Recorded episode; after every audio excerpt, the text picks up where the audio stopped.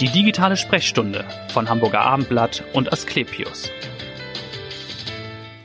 An diesem Donnerstag ist Internationaler Hebammentag. Den gibt es seit 1991 in mehr als 50 Ländern und er soll auf die Bedeutung dieser Berufsgruppe für die Gesellschaft hinweisen. Genau das wollen wir heute auch tun in dieser Podcast-Folge. Mein Name ist Vanessa Seifert und ich freue mich auf Katrin Magner. Sie ist leitende Hebamme in der Asklepios Klinik Barmbek seit Januar 2022, war vorher aber quasi in jedem anderen Hamburger Krankenhaus auch schon tätig, nämlich am UKE, am Marienkrankenhaus, im Diakonie Klinikum hat also hunderte Hamburger auf die Welt gebracht. Herzlich willkommen, schön, dass Sie da sind. Dankeschön, hallo.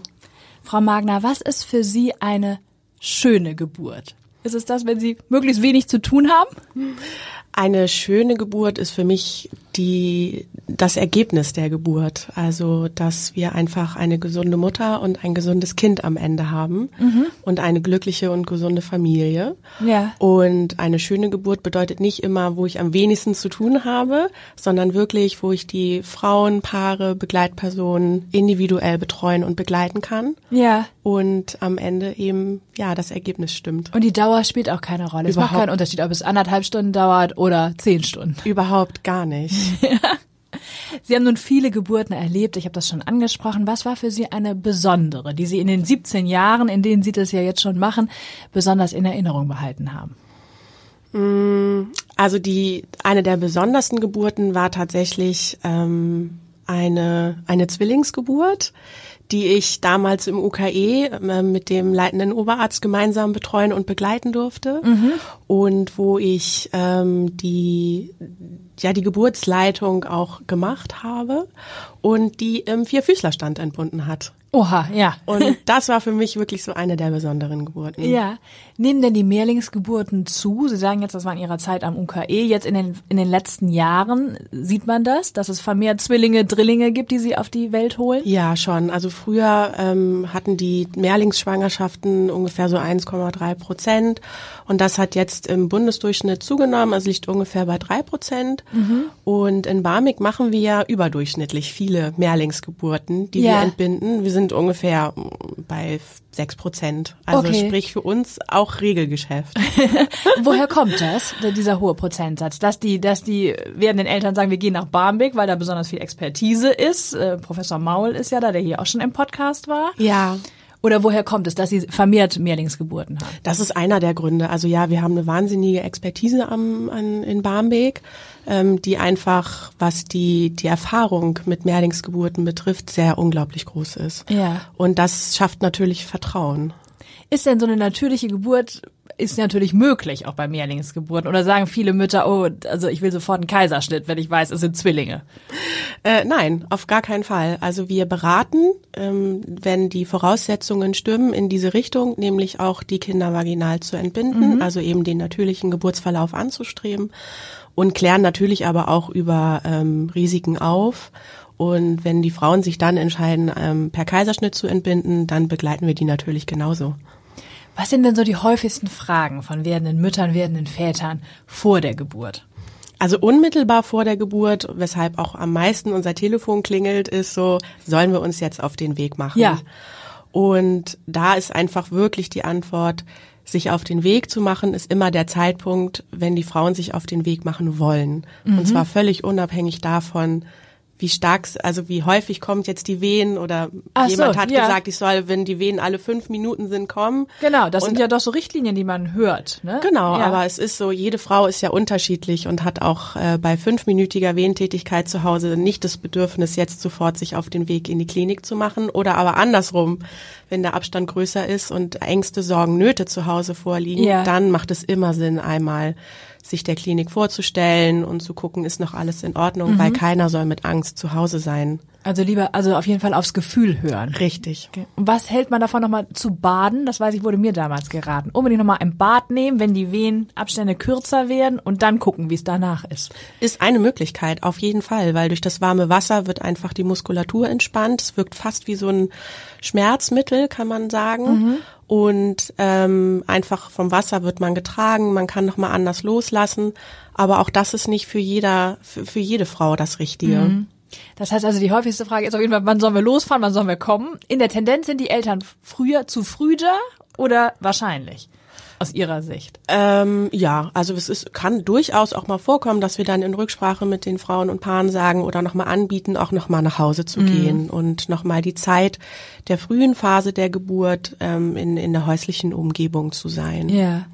Und was sind sonst Fragen? Es gibt ja natürlich auch diesen etwas, äh, kann man sagen, Kreissaaltourismus, dass Frauen sich zu Recht natürlich viele Kliniken angucken. Ist das bei Ihnen natürlich auch, dass die Frauen kommen oder die werdenden Eltern? Was sind da so Fragen? Ist eine Wassergeburt möglich wahrscheinlich oder wie ist die Betreuung? Genau, also der, der Stellenschlüssel wird mittlerweile auch erfragt, also mhm. wie viele Hebammen sind in Dienst, wie viele ähm, Geburten betreut eine Hebamme parallel gegebenenfalls. Ah ja, okay. Wie ist das bei Ihnen dann? Wie viele Hebammen sind parallel im Dienst? Also wir sind ähm, vier Hebammen, die ja. im Kreissaal direkt arbeiten. Okay. Dann haben wir noch Kolleginnen, die die Aufnahme betreuen, also so diese erste Begrüßung machen. Mhm. Und aber im Kreissaal in den Räumlichkeiten sind wir zu viert. Okay, und das heißt, Sie betreuen durchaus Parallelgeburten. Dann. Auf jeden Fall, ja. ja. Also das ist eine Frage. Und was gibt es sonst? Die Väter, haben die noch bestimmte Anliegen? Mm, na, die Väter, also im Moment ist natürlich die häufigste Frage, ob die Väter überhaupt dabei sein dürfen. Corona, wie ist ne? es, ja. Genau, wie ist es mit, mit Besuch im Allgemeinen? Mhm. Und ähm, die Kaiserschnittrate wird häufig gefragt bei den Eltern Informationsabenden. Wie ist die ähm, ist eine PDA möglich unter ja. der Geburt, Geburt? Also ist Anästhesie vor Ort? Mhm. Ähm, was für alternative Methoden haben wir noch? Also Homöopathie, Akupunktur. Ja.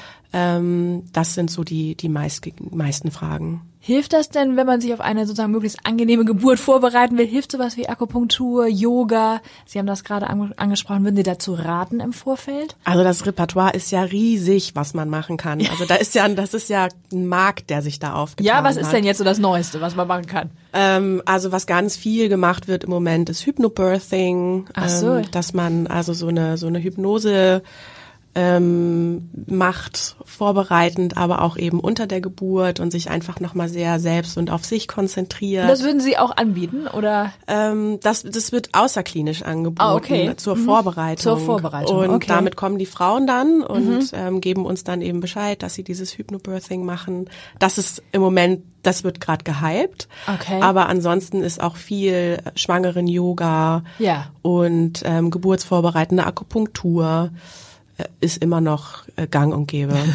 und da sagen Sie, wenn es hilft, dann machen oder ausprobieren oder äh, was rät man da, wenn jemand fragt, soll ich das machen? Also ich glaube, dass die, die Auseinandersetzung mit sich, seinem Körper, seinem Körpergefühl und Schwangerschaft für sich selber und individuell da im Vordergrund mhm. steht mhm. und man jede Frau für sich das Richtige entscheiden muss. Ja.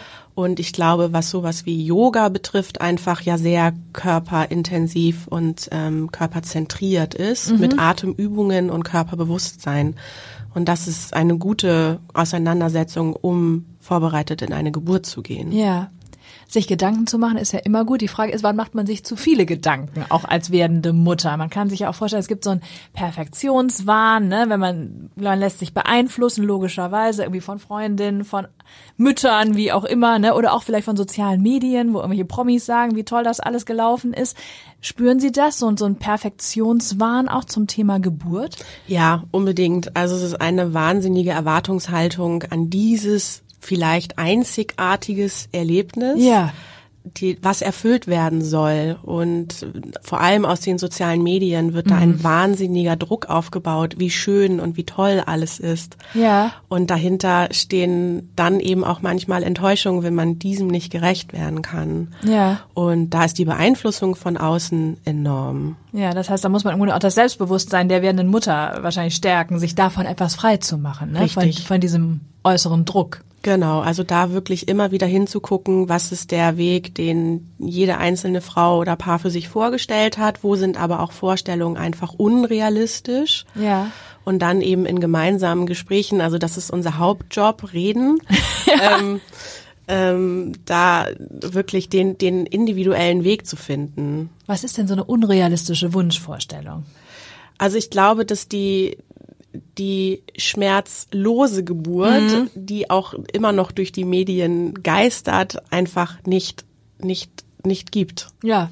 Also darauf muss man vorbereitet sein. Auf ein bisschen Schmerz. Ja, ne? Richtig, genau. Vielleicht auch ein bisschen mehr Schmerz, aber man kann ihn ja dann lindern. Sie haben ja schon angesprochen, es gibt ja die Anästhesie, die PDA oder eben auch andere Methoden unter der Geburt. Genau, dann. für die Frauen, die das gerne möchten, kann man das lindern oder aber eben für die Frauen, die mit den Schmerzen, die sie erleben und wahrnehmen und aber eben auch zurechtkommen und ihn als Geburtsschmerz annehmen, auch Ja. eben begleitend ohne weitere Hilfe durch die Geburt ähm, zu Mhm. Führen gehen. dann, ne? Genau. Ist denn die perfekte Geburt, wo wir das eben ansprachen, ist das immer noch die natürliche Geburt? Also fühlen sich Mütter, die dann teilweise einen Kaiserschnitt haben müssen, aus medizinischer Indikation teilweise dann schlechter? Ist das noch verbreitet? Das ist auch verbreitet und da bin ich wieder bei der Individualität, Mhm. also wirklich zu sagen, was ist der der richtige Geburtsweg, der richtige Geburtsmodus für für diese Frau, die gerade vor mir ist. Ja. Und sie genau in auf ihrem Weg zu begleiten und zu beraten.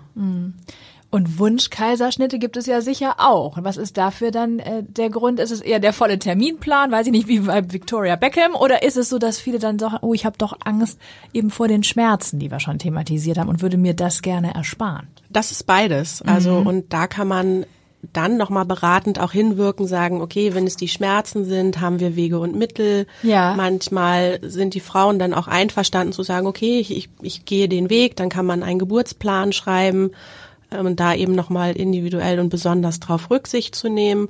Und aber ganz wichtig finde ich, dass eine Frau für den Weg, für den sie sich entscheidet, nicht verurteilt wird. Ja, mhm. Und dass dieser Druck von außen einfach weniger wird und im besten Fall gar nicht mehr Ja, herrscht. Es So, ist schwierig zu stoppen, vermutlich. Ne? Ja, Aber, genau. mh.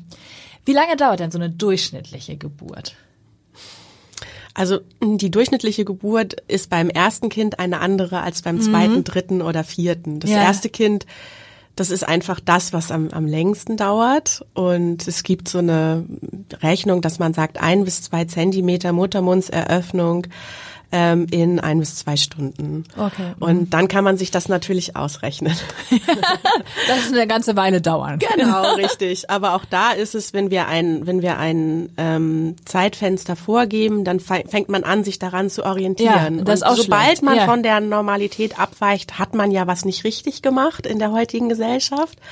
Und auch da ist es eben zu sagen, nee, stopp. Es ist, wie es ist. Ne? Es ist, wie es ist. Und wir gucken immer nach den Parametern, bewegen wir uns noch in der Physiologie, also im normalen Geburtsverlauf, Ja. oder bewegen wir uns jetzt in einem Bereich, wo wir doch tatsächlich intervenieren müssen. Mhm. Sei es jetzt durch Positionswechsel oder aber eben im weiteren Verlauf durch medizinische Intervention. Gibt es eigentlich so eine besonders gute Position, um das Kind auf die Welt zu bringen? Nee, ist auch individuell vermutlich. Ist auch, genau, ist auch individuell, aber ist ähm, auch abhängig vom, von dem, wie das Kind sich zum mütterlichen Becken eingestellt hat. Also auch da keine pauschale Antwort. Mhm. Ja. Schade. Ähm, sondern wirklich, wie liegt das Kind im Becken, wie groß ist die Frau, was für Voraussetzungen bringt jede einzelne Frau mit. Und für die eine Frau ist die Position in Seitenlage, Ja. für Mutter und Kind und Geburtsfortschritt das Beste und für die nächste eben die Hockergeburt und für die übernächste im Stehen oder Wasser Ja. oder aber eben einfach auf dem Rücken liegend. Auch Genau. das ist eine Geburtsposition, die durchaus geburtsfördernd und wichtig und richtig ist. Ja. Sie haben schon gesagt, Wassergeburt sicherlich auch ein Thema und ein Wunsch, der vermehrt aufgekommen ist in den vergangenen Jahren. Ist, spüren Sie das auch, dass da häufig nachgefragt wird?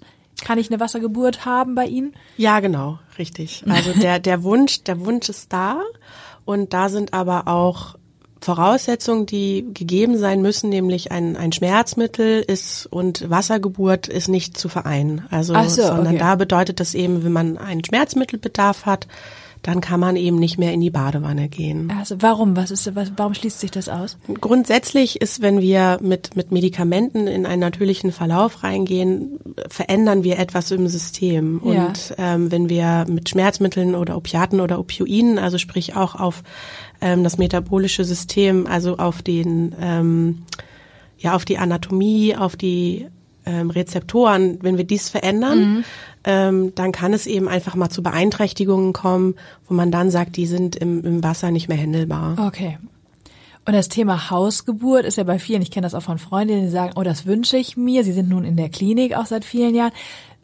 Raten Sie dazu, sagen Sie, das kann man probieren oder natürlich gibt es da auch bestimmte Risiken, wenn man das zu Hause im privaten Umfeld das Kind auf die Welt bringt.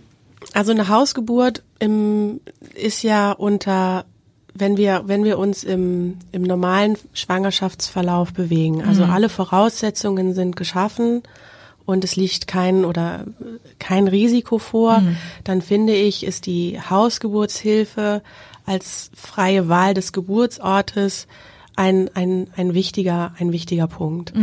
Grundsätzlich würde ich mir wünschen, dass einfach die Bedingungen, die man zu Hause hat, nämlich eine enge Betreuung, eine ruhige Atmosphäre, ähm, die Hebamme vorher kennenzulernen, in der Klinik möglich ist. Ja. Weil wenn es dann zu einem Zwischenfall kommt, der eben ähm, wirklich ein Handeln von von sehr kurzen, Team, ne? ja, von Auch. sehr kurzen Zeitraum notwendig macht, dann ist das häusliche Setting eben nicht mehr nicht mehr optimal. Ist natürlich ein Wunsch, der sicher auch aufgekommen ist in den vergangenen zwei Jahren durch Corona. Da wollen wir vielleicht auch nochmal drauf gucken, denn das hat natürlich auch ein bisschen den Ablauf verändert in der Klinik. Die Frage, dürfen die Väter überhaupt mit rein in den Kreiser? Wie ist das mit Besuch? Wie haben Sie das erlebt, die vergangenen zwei Jahre dieser Pandemie? Das war wirklich sehr, sehr wellenartig. Also weil die, die Bedingungen sich auch für uns in der Klinik gefühlt täglich verändert haben, was die Regeln und Rahmenbedingungen betrifft. Und da- das, was wir den Frauen und Paaren am einen Tag gesagt haben, hat drei Tage später nicht mehr gestimmt. Und wir möchten natürlich auch verbindliche Zusagen machen. Klar. Und das war wirklich eine sehr, sehr aufregende Phase für, Ja. für die werdenden Eltern und aber auch für uns als Personal. Ja, nun wird es hoffentlich etwas normaler ja jetzt. Die Frage dann vielleicht grundsätzlich, Väter im Kreissaal, ist das Fluch oder Segen? Beides. Beides. ja, Also ich glaube, dass ähm, die die Frau diese die Begleitperson mit zur Geburt nehmen sollte, die die sie an ihrer Seite haben möchte und das ist nicht unbedingt dann der Vater oder die die werdende Co-Mutter, sondern ähm, das ist die Person, mit der man das größte Vertrauensverhältnis hat und aber auch die Begleitperson dabei sein möchte. Ja, ja, natürlich. Es ist also, Väter sollten auch keine Scheu haben zu sagen, ich glaube, das ist nichts für mich, ne? Weil es bringt ja auch nichts, wenn sie sich mehr um den Vater kümmern müssen, als um die werdende Mutter. Genau. Das- dann ist dann manchmal einfach eben die Mutter oder die Freundin Mhm. oder wer auch immer als Begleitperson die bessere Person. Ja. Grundsätzlich finde ich das total gut dass, und wichtig, dass die Väter dabei sind, weil das ist ein Erlebnis auch für sie, was sie sich manchmal vorher nicht vorstellen können. Natürlich. Was so unglaublich wichtig für die Bindung zum Kind ist. Ja, das Und deswegen würde ich das immer fördern Ja. und immer, immer befürworten. Aber eben, wenn, wenn es wirklich Konstellationen gibt, wo der Mann es partout nicht möchte, Ja. auch dann finde ich, ist es ähm, Muss man es respektieren und dann sagen sie, man kommt mit einer Freundin oder genau wie auch richtig. Immer. Ich habe noch das Stichwort Risikoschwangerschaften. Ist natürlich auch in einer Großstadt sicherlich, wo die Mütter tendenziell älter sind, ein Thema. Spüren Sie das auch? Sehen Sie das auch, dass die Frauen eben doch älter sind jetzt in den vergangenen Jahren? Auf jeden Fall. Also die, die Mütter werden immer älter und es wird auch immer mehr ältere Mütter. Also in Form von, früher war, waren wir überrascht, wenn eine Frau eben über 40 noch Ja. ihr erstes Kind bekommen hat. Ja. Und jetzt sind wir eben überrascht, wenn eine Frau mit über 50 noch ein Kind bekommt. Ach, tatsächlich. Aber wie oft kommt das vor, dass eine äh, werdende Mama mit über 50 bei Ihnen ist? Bei uns in Barmbek auch ist auch das eher die Ausnahme, Ja. aber natürlich in, ein, in einer Klinik mit ähm, der Level, also Klinik Level 1 eher häufiger mal als eben aufgrund des Risikos, dass wir das mit begleiten dürfen, Ja. als eben in einer in einer Geburtsklinik. Und ist es automatisch eine Risikoschwangerschaft, wenn wir sagen wir mal eine fitte 42-Jährige haben, ist die automatisch äh, einem höheren Risiko ausgesetzt als eine, sagen wir mal, 28-Jährige, die weniger beweglich ist? Also von der Beweglichkeit her nicht, also da sind wir ja doch immer überrascht, was wir so können mit über 40. Ja. Aber ähm, rein rein medizinisch Mhm. ähm, ist einfach mit zunehmendem Alter und da ist im Moment so der Cut-off bei 40, Okay. dass Mhm. man sagt, mit ähm, da steigt steigen einfach gewisse Risikofaktoren. Und das ist 40 im Moment eher so die Schallgrenze. ja, also sagt. früher war das auch mal ich, wollte 35. grad sagen, ich kenne es noch, da war es hieß immer so ab 35 schon äh, Risikoschwangerschaft. Genau. Ne? Aber es hat sich schon ein bisschen nach hinten verschoben dann. Ja, also von den Mutterschaftsrichtlinien noch nicht. Da gilt immer noch die 35 als ähm, Risikogewährende, aber Ja. so im klinischen Setting sind wir eher so bei der 40 angekommen. Man hört das schon raus, dass Hebamme ihr Traumberuf ist. Warum ist das so? Weil es ist, man kann ja sagen, es ist auch ein Job mit sehr unregelmäßigen Arbeitszeiten, wie man sich vorstellen kann. Ne? Und mit sehr viel Unvorhersehbarkeit. Macht es das gerade so spannend oder warum haben Sie sich dafür entschieden? Ja, also es ist, ähm, ich, ich möchte das werden, seitdem ich 16 bin. Damals durfte man mit 16 noch nicht in die Ausbildung gehen. Mhm. Und ich habe ein Berufsschulpraktikum gemacht und habe das äh, in einem kleinen Kreiser gemacht und war einfach verliebt in diesen Beruf. Okay. Und wirklich die, die Betreuung von Frauen und Frauengesundheit und jede Frau so individuell unter der Geburt zu begleiten und immer wieder mich auf neue Situationen Ja. und Gegebenheiten einzustellen war und das hat hat mich nie mehr verlassen. So dieses wie wie kann ich wie kann ich Frauen und Paare wirklich gut begleiten unter der Geburt bei diesem besonderen Erlebnis. Ja, und es ist ja auch ein beglückendes Gefühl und ich glaube auch, man spürt ja auch eine große Dankbarkeit an der, der frisch gebackenen Eltern, oder? Ja, also ich liebe den Moment, wenn das, wenn das äh, Kind geboren ist und ich, ich die Frau dabei unterstütze, Kontakt aufzunehmen und die ersten Mhm. Bonding, Berührungen. oder? Das ist das Stichwort, Genau, genau. die ersten Berührungen zu nehmen und unterstützt die Frauen dann immer wirklich auch ihr Neugeborenes, sich selber auf die Brust zu nehmen und diesen ersten Kontakt, also so wirklich diese ersten Berührungen Ja. zu beobachten. Sehen Sie die Familien dann ab und an nochmal später? Eher Nee, selten. Selten, selten, ne? Ja. Man hört vielleicht noch mal was oder so, aber unmittelbar danach dann vermutlich. Genau, also ähm, manchmal, wenn man dann die die Frauen und Paare noch mal auf der Straße begegnet, Ja. so ne, und dann so, ach und das ist unsere Hebamme und ähm, früher noch mal mehr, wenn man die Frauen dann auch eben im Wochenbett noch mal begleitet Ja. hat und dann eben auch zu Hause besucht hat und noch mal viel über die Geburt dann auch sprechen konnte und ähm, Jetzt haben wir schon gesagt, der Beruf hat sich ein bisschen verändert ja auch in den vergangenen Jahren. Sie haben vor 17 Jahren angefangen, da war es ein reiner Ausbildungsberuf. Sie haben das gerade schon angesprochen. Mittlerweile ist es ja so ein bisschen akademisiert, oder wie sieht das aus? Genau, also wir befinden uns im Moment noch in der Übergangsphase. Also es gibt immer noch ähm, Hebammenschulen, die jetzt in den letzten Zügen ihre Auszubildenden e- ins Examen schicken. Ja. Aber grundsätzlich ist der Beruf jetzt bundesweit voll akademisiert. Also Ja. es gibt nur noch die Möglichkeit, Hebamme zu studieren. Hier in Hamburg auch, oder? Genau, also es ist hier in Hamburg, ähm, haben die, die beiden Hochschulen, die ähm, Hochschule für angewandte Wissenschaften und das Universitätsklinikum Eppendorf, also nicht die Klinik, sondern eben die Hochschule. Mhm. Die Uni. Mhm. Ähm, die beiden ähm, haben dieses Konzept gemeinsam erarbeitet. Ist das aus Ihrer Sicht sinnvoll, dass das so akademisiert ist? Auf jeden Fall. Ja? Also der Hebammenberuf hat sich wahnsinnig professionalisiert dadurch. Mhm. Also auch Hebammen sitzen vermehrt in Gremien für Leitlinien. Okay. Es gibt die Deutsche Gesellschaft für Hebammenwissenschaften und ähm,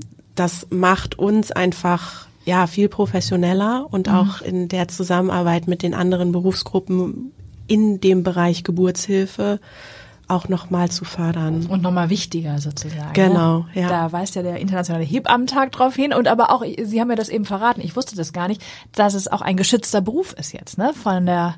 Vom, ja, es ist jetzt ein ähm, immaterielles Kulturerbe. Weltkulturerbe von der UNESCO. Ja, das wusste ich nicht, aber schön. Ja. Verdeutlicht nochmal den Stellenwert auf jeden Fall. Vielleicht zum Abschluss nochmal aus Ihrer Sicht ganz konkret drei Tipps für werdende Eltern vor der Geburt und nach der Geburt. Drei Tipps. Also vor der Geburt würde. Okay, jetzt muss ich einmal kurz nachdenken. Gut, das ist dann immer mal auch ein bisschen fies, ne, wenn man so spontan. Na gut, wir haben auch einige Sachen ja schon gesagt. Sich wahrscheinlich frei machen von dem öffentlichen Druck ist wahrscheinlich ein Haupttipp, den Sie schon gegeben haben. Schon, also hier in, im Thema Schwangerschaft und Geburt ist ähm, viel hilft viel nicht unbedingt der beste Weg, sondern wirklich und auch viel lesen nicht, sondern Also, ja. manchmal wirklich gezielt äh, tatsächlich nochmal auch Print oder Bücher sich zu schnappen und Ja. nicht wild durchs Internet zu surfen und Gibt es denn ein YouTube. Buch, wo Sie sagen, das ist ein Lektüre-Tipp? Nee, kann man nicht unbedingt. Also auch da mal gucken, was äh, vielleicht die Buchhandlung des Vertrauens äh, genau, empfiehlt. Genau, mhm. richtig, was einfach mit Schwangerschaft und Geburt zu tun hat. Ja. Und ähm, nach der Geburt ist immer so mein mein wichtigster Tipp im Wochenbett wirklich die neue kleine Familie zu schützen. Also natürlich möchten die ganzen Verwandten, die Freunde das Neugeborene kennenlernen und der Familie gratulieren, aber da ist das Wichtigste, sich zurückzuziehen mhm. und sich die Zeit, die man jetzt eben hat als kleine Familie, zu nehmen und ja. auch zu schützen, weil die ist so besonders und die bedarf einfach ganz viel Ruhe. Vielen Dank, dass Sie heute da waren und so toll aufgeklärt haben, alle Themen rund um die Geburt und alles Gute für die nächsten Geburten auf jeden Fall. Und hören Sie gerne wieder rein in die nächste digitale Sprechstunde. Vielen Dank. Dankeschön.